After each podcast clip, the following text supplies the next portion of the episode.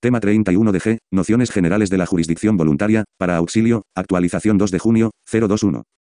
Legislación aplicable. Ley 15, 2015, de 2 de julio, de la jurisdicción voluntaria. 1. Disposiciones generales objeto y ámbito de aplicación. 1. La presente ley tiene por objeto la regulación de los expedientes de jurisdicción voluntaria que se tramitan ante los órganos jurisdiccionales. 2. Se consideran expedientes de jurisdicción voluntaria a los efectos de esta ley todos aquellos que requieran la intervención de un órgano jurisdiccional para la tutela de derechos e intereses en materia de derecho civil y mercantil. Sin que exista controversia que deba sustanciarse en un proceso contencioso. Competencia en materia de jurisdicción voluntaria. 1. Los juzgados de primera instancia o de lo mercantil, según el caso, tendrán competencia objetiva para conocer y resolver los expedientes de jurisdicción voluntaria. 2. En los expedientes de jurisdicción voluntaria la competencia territorial vendrá fijada por el precepto correspondiente en cada caso, sin que quepa modificarla por sumisión expresa o tácita. 3. El impulso y la dirección de los expedientes corresponderá a los secretarios judiciales, atribuyéndose al juez o al secretario judicial, según el caso, la decisión de fondo que recaiga sobre aquellos y las demás resoluciones que expresamente se indiquen por esta ley.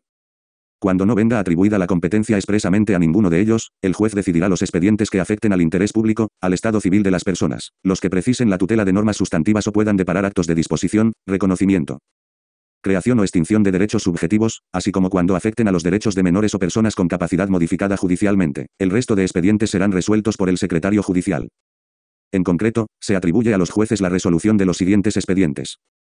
A. El procedimiento para obtener la autorización o aprobación judicial del reconocimiento de la filiación no matrimonial, artículo 26.1 LJV. B. La adopción, artículo 34.1 LJV. C. El acogimiento de menores, disposición adicional segunda 1 a LJV. D. La tutela, la curatela y la guarda de hecho, artículo 45.3 y 52 LJV. E. La concesión judicial de la emancipación y del beneficio de la mayoría de edad, artículo 53 LJV. F. La protección del patrimonio de las personas con discapacidad, artículo 58 LJV. G. El derecho al honor, a la intimidad y a la propia imagen del menor o personas con capacidad modificada judicialmente, artículo 60.3 LJV. H. Autorización o aprobación para los actos de disposición, gravamen de bienes u otros que se refieran a bienes o derechos de menores y personas con capacidad modificada judicialmente, artículo 65.1 LJV, y, la extracción de órganos de donantes vivos, artículo 78.2 LJV, J. La dispensa de impedimento matrimonial, artículo 81.1 y 83.2 LJV. K. La intervención judicial en relación con la patria potestad, arts 86 y 88 LJV. L. La intervención judicial en los casos de desacuerdo conyugal y en la administración de bienes gananciales. Artículo 90.3 LJV. M. Remoción del cargo de albacea, rendición de cuentas y autorización para efectuar actos de disposición sobre la herencia, artículo 91 LJV. N. La aceptación y la repudiación de la herencia, artículo 95.1 LJV. O. La fijación del plazo para el cumplimiento de las obligaciones cuando proceda, artículo 97.1 LJV, p. Resolución declarando estar o no bien hecha la consignación, artículo 99, 5 LJV. Q. La autorización judicial al usufructuario para reclamar créditos vencidos que formen parte del usufructo, artículo 103.2 LJV. R. La exhibición de libros de las personas obligadas a llevar contabilidad que corresponde a los jueces de lo mercantil, artículo 114.1 LJV. S. La disolución judicial de sociedades que corresponde a los jueces de lo mercantil, artículo 128.1 LJV. T. La conciliación que corresponde a los jueces de paz art, 140 LJV. En concreto, se atribuye a los secretarios judiciales la resolución de los siguientes expedientes, a. La habilitación para comparecer en juicio y el nombramiento del defensor judicial, artículo 28.1 LJV, b. La declaración de ausencia y fallecimiento, art 74.1 y 74.2 LJV, c. Los relativos a la renuncia del albacea o la prórroga del cargo, artículo 91 LJV, d. Los relativos a contadores partidores dativos, artículo 92.3 LJV. E. La consignación, salvo resolución declarando estar o no bien hecha, artículo 99 LJV, F. El deslinde de fincas no inscritas, art 105.1 y 107 LJV, G. Las subastas voluntarias, artículo 111.6 LJV, H. La convocatoria de juntas generales, art 119.5 LJV. I. El nombramiento y revocación de liquidador, auditor o nombramiento de interventor de una entidad, artículo 123.1 LJV. J. La reducción de capital social y la amortización o enajenación de las participaciones o acciones, artículo 124.1 LJV. K. La convocatoria de la Asamblea General de Obligacionistas, artículo 131.2 LJV. L. El robo, hurto, extravío o destrucción del título valor o representación de partes de socio, artículo 135.4 LJV. M. El nombramiento de perito en los contratos de seguro, artículo 138.2 LJV. N. La conciliación con carácter general, artículo 126.1 LJV. Legitimación y postulación. 1. Podrán promover expedientes de jurisdicción voluntaria e intervenir en ellos quienes sean titulares de derechos o intereses legítimos o cuya legitimación les venga conferida legalmente sobre la materia que constituya su objeto. Sin perjuicio de los casos en que el expediente pueda iniciarse de oficio o a instancia del Ministerio Fiscal. 2. Tanto los solicitantes como los interesados deberán actuar defendidos por letrado y representados por procurador en aquellos expedientes en que así lo prevea la presente ley. No obstante, aun cuando no sea requerido por la ley, las partes que lo deseen podrán actuar asistidas o representadas por abogado y procurador, respectivamente. En todo caso, será necesaria la actuación de abogado y procurador para la presentación de los recursos de revisión y apelación que en su caso se interpongan contra la resolución definitiva que se dicte en el expediente, así como a partir del momento en que se formulase oposición. Intervención del Ministerio Fiscal. El Ministerio Fiscal intervendrá en los expedientes de jurisdicción voluntaria cuando afecten al estado civil o condición de la persona o esté comprometido el interés de un menor o una persona con capacidad modificada judicialmente. Y en aquellos otros casos en que la ley expresamente así lo declare. Prueba. El juez o el secretario judicial, según quien sea el competente para el conocimiento del expediente, decidirá sobre la admisión de los medios de prueba que se le propongan, pudiendo ordenar prueba de oficio en los casos en que exista un interés público. Se afecte a menores o personas con capacidad modificada judicialmente, lo estime conveniente para clarificar algún elemento relevante y determinante de la cuestión o expresamente lo prevea la ley. Tramitación simultánea o posterior de expedientes o procesos. 1. Cuando se tramiten simultáneamente dos o más expedientes con idéntico objeto, proseguirá la tramitación del que primero se hubiera iniciado y se acordará el archivo de los expedientes posteriormente incoados. El régimen jurídico contemplado en el presente apartado para los expedientes de jurisdicción voluntaria será aplicable también a los expedientes tramitados por notarios y registradores en aquellas materias en las que la competencia les venda, atribuida concurrentemente con la del secretario judicial. 2. No se podrá iniciar o continuar con la tramitación de un expediente de jurisdicción voluntaria que verse sobre un objeto que esté siendo sustanciado en un proceso jurisdiccional. Una vez acreditada la presentación de la correspondiente demanda, se procederá al archivo del expediente, remitiéndose las actuaciones realizadas al tribunal que esté conociendo del proceso jurisdiccional para que lo incorpore a los autos. 3. Se acordará la suspensión del expediente cuando se acredite la existencia de un proceso jurisdiccional contencioso cuya resolución pudiese afectarle, debiendo tramitarse el incidente de acuerdo con lo dispuesto en el artículo 43 de la Ley de Enjuiciamiento Civil, el tribunal. A petición de ambas partes o de una de ellas, oída la contraria, podrá mediante auto decretar la suspensión del curso de las actuaciones, en el estado en que se hallen, hasta que finalice el proceso jurisdiccional contencioso. Contra el auto que deniegue la petición cabrá recurso de reposición, y contra el auto que acuerde la suspensión cabrá presentar recurso de apelación. Gastos. Los gastos ocasionados en los expedientes de jurisdicción voluntaria serán a cargo del solicitante, salvo que la ley disponga otra cosa. Los gastos ocasionados por testigos y peritos serán a cargo de quien los proponga. Ajustes para personas con discapacidad. 1. En los procesos a los que se refiere esta ley en los que participen personas con discapacidad se realizarán las adaptaciones y los ajustes que sean necesarios para garantizar su participación en condiciones de igualdad. Dichas adaptaciones y ajustes se realizarán, tanto a petición de cualquiera de las partes o del Ministerio Fiscal, como de oficio por el propio tribunal, y en todas las fases y actuaciones procesales en las que resulte necesario, incluyendo los actos de comunicación. Las adaptaciones podrán venir referidas a la comunicación, la comprensión y la interacción con el entorno. 2. Las personas con discapacidad tienen el derecho a entender y ser entendidas en cualquier actuación que deba llevarse a cabo, a tal fin, a. Todas las comunicaciones con las personas con discapacidad, orales o escritas, se harán en un lenguaje claro, sencillo y accesible, de un modo que tenga en cuenta sus características personales y sus necesidades, haciendo uso de medios como la lectura fácil.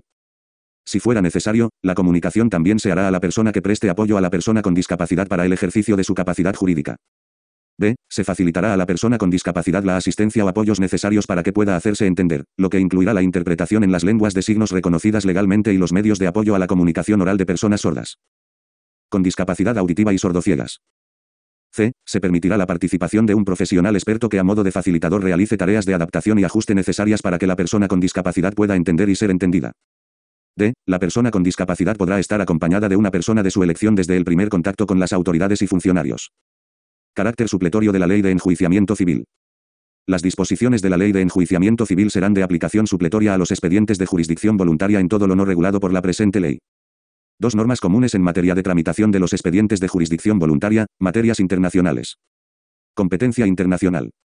1. Los órganos judiciales españoles serán competentes para conocer los expedientes de jurisdicción voluntaria suscitados en los casos internacionales, cuando concurran los foros de competencia internacional recogidos en los tratados y otras normas internacionales en vigor para España.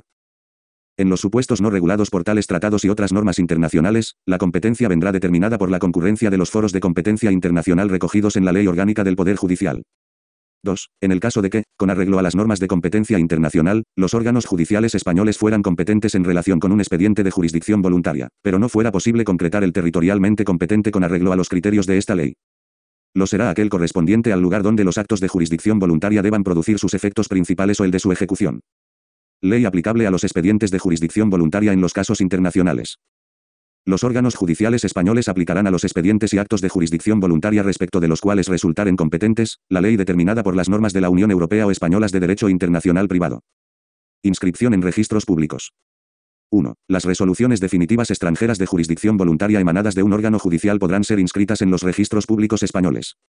A. Previa superación del trámite de exequatur de reconocimiento incidental en España. Hasta entonces solo podrán ser objeto de anotación preventiva. B. Por el encargado del registro correspondiente, siempre que verifique la concurrencia de los requisitos exigidos para ello. 2. En el caso de que la resolución carezca de carácter definitivo, únicamente procederá su anotación preventiva 3. El régimen jurídico contemplado en el presente artículo para las resoluciones dictadas por los órganos judiciales extranjeros será aplicable a las resoluciones pronunciadas por autoridades no pertenecientes a órganos judiciales extranjeros en materia de jurisdicción voluntaria cuya competencia corresponda, según esta ley, al conocimiento de órganos judiciales.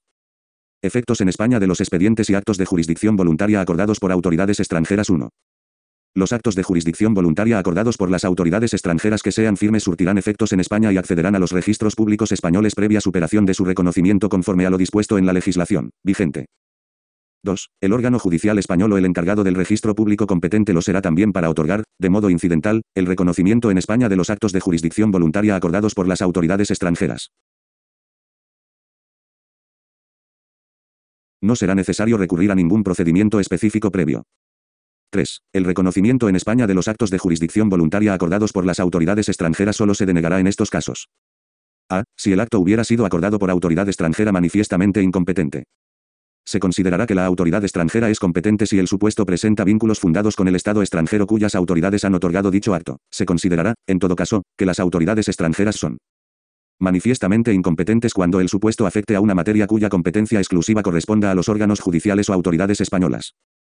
B. Si el acto hubiera sido acordado con manifiesta infracción de los derechos de defensa de cualquiera de los implicados. C. Si el reconocimiento del acto produjera efectos manifiestamente contrarios al orden público español. D. Si el reconocimiento del acto implicara la violación de un derecho fundamental o libertad pública de nuestro ordenamiento jurídico. Tres normas comunes en materia de tramitación de los expedientes de jurisdicción voluntaria, normas de tramitación. Iniciación del expediente. 1. Los expedientes se iniciarán de oficio, a instancia del Ministerio Fiscal o por solicitud formulada por persona legitimada, en la que se consignarán los datos y circunstancias de identificación del solicitante, con indicación de un domicilio a efectos de notificaciones.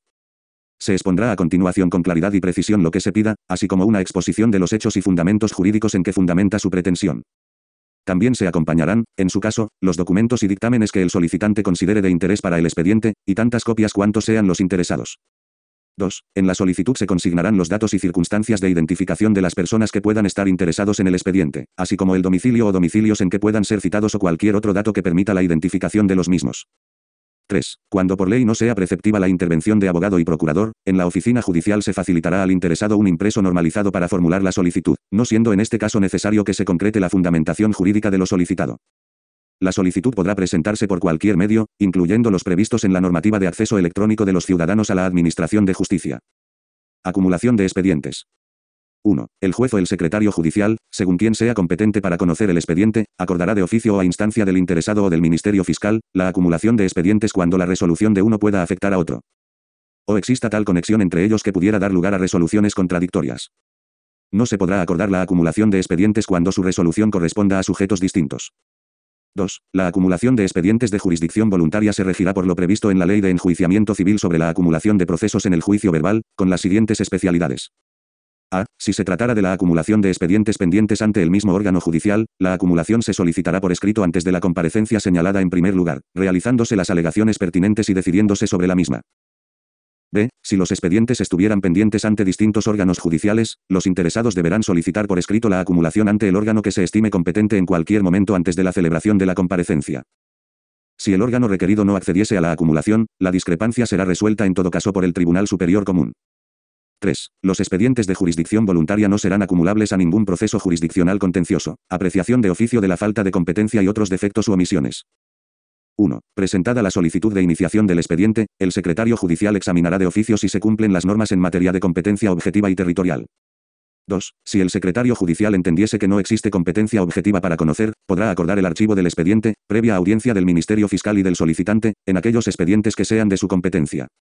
En otro caso, dará cuenta al juez, quien acordará lo que proceda, tras haber oído al Ministerio Fiscal y al solicitante. En la resolución en que se aprecie la falta de competencia se habrá de indicar el órgano judicial que se estima competente para conocer del expediente. 3. Si el secretario judicial entendiese que carece de competencia territorial para conocer del asunto, podrá acordar la remisión al órgano que considere competente, previa audiencia del Ministerio Fiscal y del solicitante, en aquellos expedientes que sean de su competencia. En otro caso, dará cuenta al juez, quien acordará lo procedente, tras haber oído al Ministerio Fiscal y al solicitante. 4. El secretario judicial también examinará la existencia de posibles defectos u omisiones en las solicitudes presentadas y dará, en su caso, un plazo de cinco días para proceder a su subsanación. Si ésta no se llevara a cabo en el plazo señalado, tendrá por no presentada la solicitud y archivará las actuaciones en aquellos expedientes que sean de su competencia. En otro caso, se dará cuenta al juez, quien acordará lo que proceda. Admisión de la solicitud y citación de los interesados. 1. El secretario judicial resolverá sobre la solicitud y, si entendiera que ésta no resulta admisible, dictará decreto archivando el expediente o dará cuenta al juez, cuando éste sea el competente para que acuerde lo que proceda. 2. Admitida la solicitud, el secretario judicial citará a una comparecencia a quienes hayan de intervenir en el expediente siempre que concurra alguna de las circunstancias siguientes. A. Que, conforme a la ley, debieran ser oídos en el expediente interesados distintos del solicitante B, que hubieran de practicarse pruebas ante el juez o el secretario judicial. C. Que el juez o el secretario judicial consideren necesaria la celebración de la comparecencia para la mejor resolución del expediente. Si solo hubiera que oír al Ministerio Fiscal y no fuera necesaria la realización de prueba, éste emitirá su informe por escrito en el plazo de 10 días. 3. Los interesados serán citados a la comparecencia con al menos 15 días de antelación a su celebración, avisándoles de que deberán acudir a aquella con los medios de prueba de que intenten valerse. La citación se practicará en la forma prevenida en la Ley de Enjuiciamiento Civil, con entrega de la copia de la resolución, de la solicitud y de los documentos que la acompañen. Si alguno de los interesados fuera a formular oposición, deberá hacerlo en los cinco días siguientes a su citación, y no se hará contencioso el expediente, ni impedirá que continúe su tramitación hasta que sea resuelto, salvo que la ley expresamente lo prevea. Del escrito de oposición se dará traslado a la parte solicitante inmediatamente. Celebración de la comparecencia. 1. La comparecencia se celebrará ante el juez o el propio secretario judicial, según quien tenga competencia para conocer del expediente, dentro de los 30 días siguientes a la admisión de la solicitud. 2. La comparecencia se sustanciará por los trámites previstos en la Ley de Enjuiciamiento Civil para la vista del juicio verbal con las siguientes especialidades. 1. Si el solicitante no asistiere a la comparecencia, el juez o el secretario judicial, dependiendo de a quién corresponda la resolución del expediente, acordará el archivo del expediente, teniéndole por desistido del mismo. Si no asistiese alguno de los demás citados, se celebrará el acto y continuará el expediente, sin más citaciones ni notificaciones que las que la ley disponga. 2. El juez o el secretario judicial, según quien presida la comparecencia, oirá al solicitante, a los demás citados y a las personas que la ley disponga, y podrá acordar, de oficio o a instancia del solicitante o del Ministerio Fiscal en su caso. La audiencia de aquellos cuyos derechos o intereses pudieran verse afectados por la resolución del expediente, se garantizará, a través de los medios y apoyos necesarios, la intervención de las personas con discapacidad en términos que les sean accesibles y comprensibles. 3. Si se plantearan cuestiones procesales, incluidas las relativas a la competencia, que puedan impedir la válida prosecución del expediente, el juez o el secretario judicial, oídos los comparecientes, las resolverá oralmente en el propio acto. 4. Cuando el expediente afecte a los intereses de una persona menor de edad o persona con discapacidad, se practicarán también en el mismo acto si no fuere posible, en los 10 días siguientes. Las diligencias relativas a dichos intereses que se acuerden de oficio o a instancia del Ministerio Fiscal. La autoridad judicial o el letrado de la Administración de Justicia podrán acordar que la audiencia de la persona menor de edad o persona con discapacidad se practique en acto separado, sin interferencias de otras personas, debiendo asistir el la autoridad judicial o el la autoridad judicial o el letrado de la Administración de Justicia podrán acordar que la audiencia de la persona menor de edad o persona con discapacidad se practique en acto separado, sin interferencias de otras personas, debiendo asistir el Ministerio Fiscal. En todo caso se garantizará que puedan ser oídos en condiciones idóneas, en términos que les sean accesibles, comprensibles y adaptados a su edad, madurez y circunstancias, recabando el auxilio de especialistas cuando ello fuera necesario. Del resultado de la exploración se levantará en todo caso acta por el letrado de la Administración de Justicia, expresando los datos objetivos del desarrollo de la audiencia, en la que reflejará las manifestaciones del niño, niña o adolescente imprescindibles por significativas y por ello estrictamente relevantes, para la decisión del expediente, cuidando de preservar su intimidad. Si ello tuviera lugar después de la comparecencia, se dará traslado del acta correspondiente a los interesados para que puedan efectuar alegaciones en el plazo de cinco días. Tanto el Ministerio Fiscal en su informe como la autoridad judicial en la resolución que ponga fin al procedimiento deberán valorar motivadamente la exploración practicada. 5. En la celebración de la comparecencia, una vez practicadas las pruebas, se permitirá a los interesados formular oralmente sus conclusiones. 6. El desarrollo de la comparecencia se registrará en soporte apto para la grabación y reproducción del sonido y de la imagen, de conformidad con lo dispuesto en la Ley de Enjuiciamiento Civil. Decisión del expediente. 1. El expediente se resolverá por medio de auto o decreto, según corresponda la competencia al juez o al secretario judicial, en el plazo de cinco días a contar desde la terminación de la comparecencia o, si ésta no se hubiera celebrado, desde la última diligencia practicada.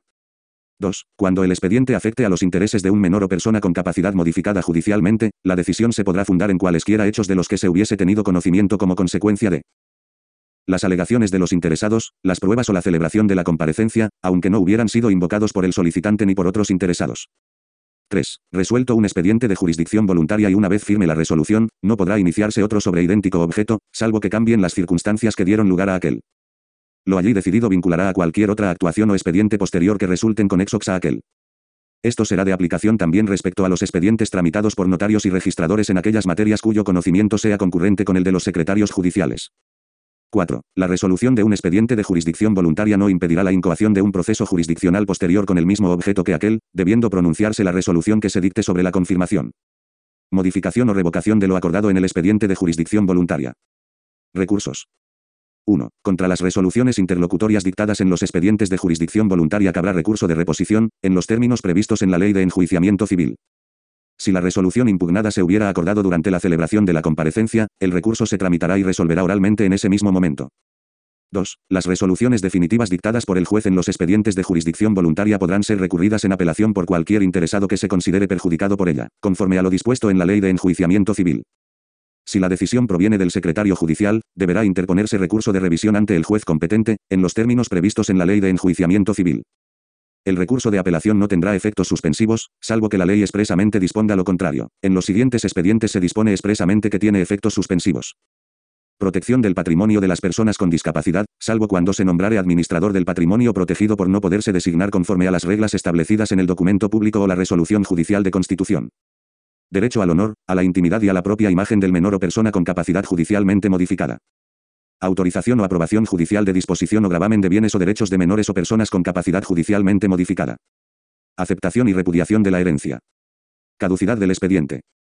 1. Se tendrá por abandonado el expediente si, pese al impulso de oficio de las actuaciones, no se produce actividad promovida por los interesados en el plazo de seis meses desde la última notificación practicada. 2. Corresponderá declarar la caducidad del expediente al secretario judicial 3. Contra el decreto que declare la caducidad solo cabrá recurso de revisión, cumplimiento y ejecución de la resolución que pone fin al expediente. 1. La ejecución de la resolución firme que pone fin al expediente de jurisdicción voluntaria se regirá por lo establecido en la Ley de Enjuiciamiento Civil, y en particular en los artículos 521 y 522 pudiéndose en todo caso instar de inmediato la realización de aquellos actos que resulten precisos para dar eficacia a lo decidido. 2. Si cualquiera de los expedientes a los que se refiere la presente ley diera lugar a un hecho o acto inscribible en el registro civil, se expedirá testimonio de la resolución que corresponda a los efectos de su inscripción o anotación. Si la resolución fuera inscribible en el registro de la propiedad, mercantil u otro registro público, deberá expedirse, a instancia de parte, mandamiento a los efectos de su constancia registral. La remisión se realizará por medios electrónicos. La calificación de los registradores se limitará a la competencia del juez o secretario judicial, a la congruencia del mandato con el expediente en que se hubiere dictado, a las formalidades extrínsecas de la resolución y a los obstáculos que surjan del registro. 4. De la conciliación Procedencia de la conciliación. 1. Se podrá intentar la conciliación con arreglo a las previsiones de este título para alcanzar un acuerdo con el fin de evitar un pleito. Actualmente solo es obligatorio para interponer una querella por injurias o calumnias contra particulares según lo dispuesto en el artículo 804 de la LECRIM. Artículo 804 LECRIM. No se admitirá querella por injuria o calumnia inferidas a particulares si no se presenta certificación de haber celebrado el querellante acto de conciliación con el querellado, o de haberlo intentado sin efecto. La utilización de este expediente para finalidades distintas de la prevista en el párrafo anterior y que suponga un manifiesto abuso de derecho o entrañe fraude de ley o procesal tendrá como consecuencia la inadmisión de plano de la petición. 2. No se admitirán a trámite las peticiones de conciliación que se formulen en relación con 1. Los juicios en que estén interesados los menores y las personas con capacidad modificada judicialmente para la libre administración de sus bienes. 2. Los juicios en que estén interesados el Estado, las comunidades autónomas y las demás administraciones públicas, corporaciones o instituciones de igual naturaleza. 3. El proceso de reclamación de responsabilidad civil contra jueces y magistrados. 4. En general, los que se promuevan sobre materias no susceptibles de transacción ni compromiso. Competencia. 1. Será competente para conocer de los actos de conciliación el juez de paz o el secretario judicial del juzgado de primera instancia o del juzgado de lo mercantil, cuando se trate de materias de su competencia, del domicilio del requerido. Si no lo tuviera en territorio nacional, el de su última residencia en España. No obstante, si la cuantía de la petición fuera inferior a 6.000 euros y no se tratara de cuestiones atribuidas a los juzgados de lo mercantil, la competencia corresponderá, en su caso, a los jueces de paz. Si el requerido fuere persona jurídica, será asimismo competente el del lugar del domicilio del solicitante, siempre que en dicho lugar tenga el requerido delegación, sucursal, establecimiento u oficina abierta al público o representante autorizado para actuar en nombre de la entidad.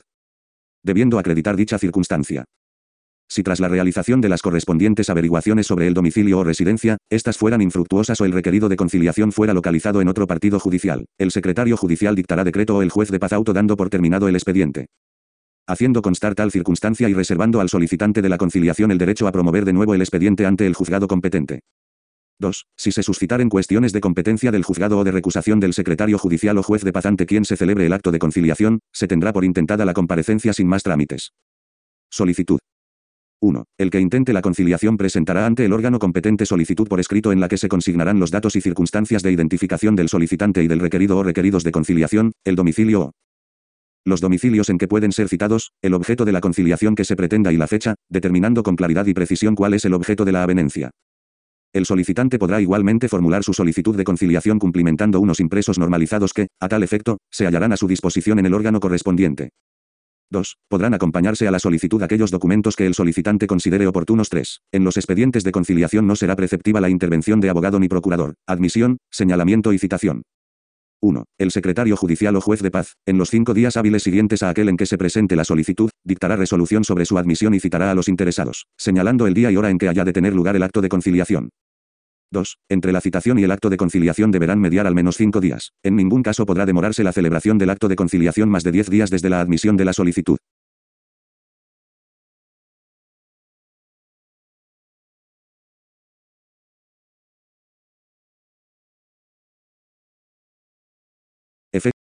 Efectos de la admisión.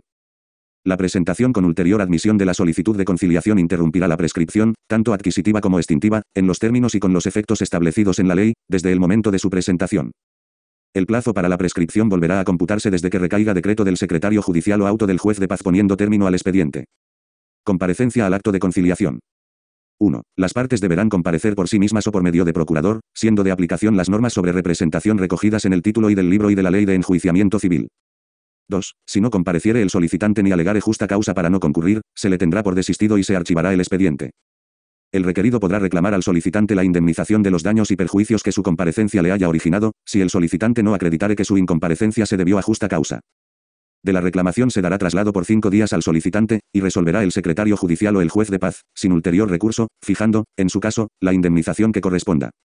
3. Si el requerido de conciliación no compareciere ni alegare justa causa para no concurrir, se pondrá fin al acto, teniéndose la conciliación por intentada a todos los efectos legales. Si, siendo varios los requeridos, concurriese solo alguno de ellos, se celebrará con él el acto y se tendrá por intentada la conciliación en cuanto a los restantes.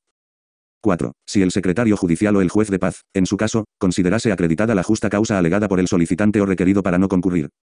Se señalará nuevo día y hora para la celebración del acto de conciliación en el plazo de los cinco días siguientes a la decisión de suspender el acto. Celebración del acto de conciliación. 1. En el acto de conciliación expondrá su reclamación el solicitante, manifestando los fundamentos en que la apoye. Contestará el requerido lo que crea conveniente y podrán los intervinientes exhibir o aportar cualquier documento en que funden sus alegaciones. Si no hubiera avenencia entre los interesados, el secretario judicial o el juez de paz procurará avenirlos, permitiéndoles replicar y contrarreplicar, si quisieren y ello pudiere facilitar el acuerdo. 2. Si se alegare alguna cuestión que pueda impedir la válida prosecución del acto de conciliación se dará por terminado el acto y se tendrá por intentada la conciliación sin más trámites. 3. Si hubiere conformidad entre los interesados en todo o en parte del objeto de la conciliación, se hará constar detalladamente en un acta todo cuanto acuerden y que el acto terminó con avenencia, así como los términos de la misma, debiendo ser firmada por los comparecientes. Si no pudiere conseguirse acuerdo alguno, se hará constar que el acto terminó sin avenencia. 4. El desarrollo de la comparecencia se registrará, si fuera posible, en soporte apto para la grabación y reproducción del sonido y de la imagen, de conformidad con lo dispuesto en la Ley de Enjuiciamiento Civil. Finalizado el acto, el secretario judicial dictará decreto o el juez de paz dictará auto haciendo constar la avenencia o, en su caso, que se intentó sin efecto o que se celebró sin avenencia, acordándose el archivo definitivo de las actuaciones. Testimonio y gastos.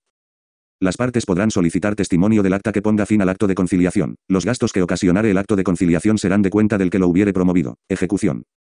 1. A los efectos previstos en el artículo 517, 2, 9, de la Ley de Enjuiciamiento Civil, el testimonio del acta junto con el del decreto del secretario judicial o del auto del juez de paz haciendo constar la avenencia de las partes en el acto de conciliación, llevará aparejada ejecución. A otros efectos, lo convenido tendrá el valor y eficacia de un convenio consignado en documento público y solemne. 2. Será competente para la ejecución el mismo juzgado que tramitó la conciliación cuando se trate de asuntos de la competencia del propio juzgado. En los demás casos será competente para la ejecución el juzgado de primera instancia a quien hubiere correspondido conocer de la demanda. 3. La ejecución se llevará a cabo conforme a lo establecido en la Ley de Enjuiciamiento Civil para la ejecución de sentencias y convenios judicialmente aprobados. Acción de nulidad. 1. Contra lo convenido en el acto de conciliación solo podrá ejercitarse la acción de nulidad por las causas que invalidan los contratos.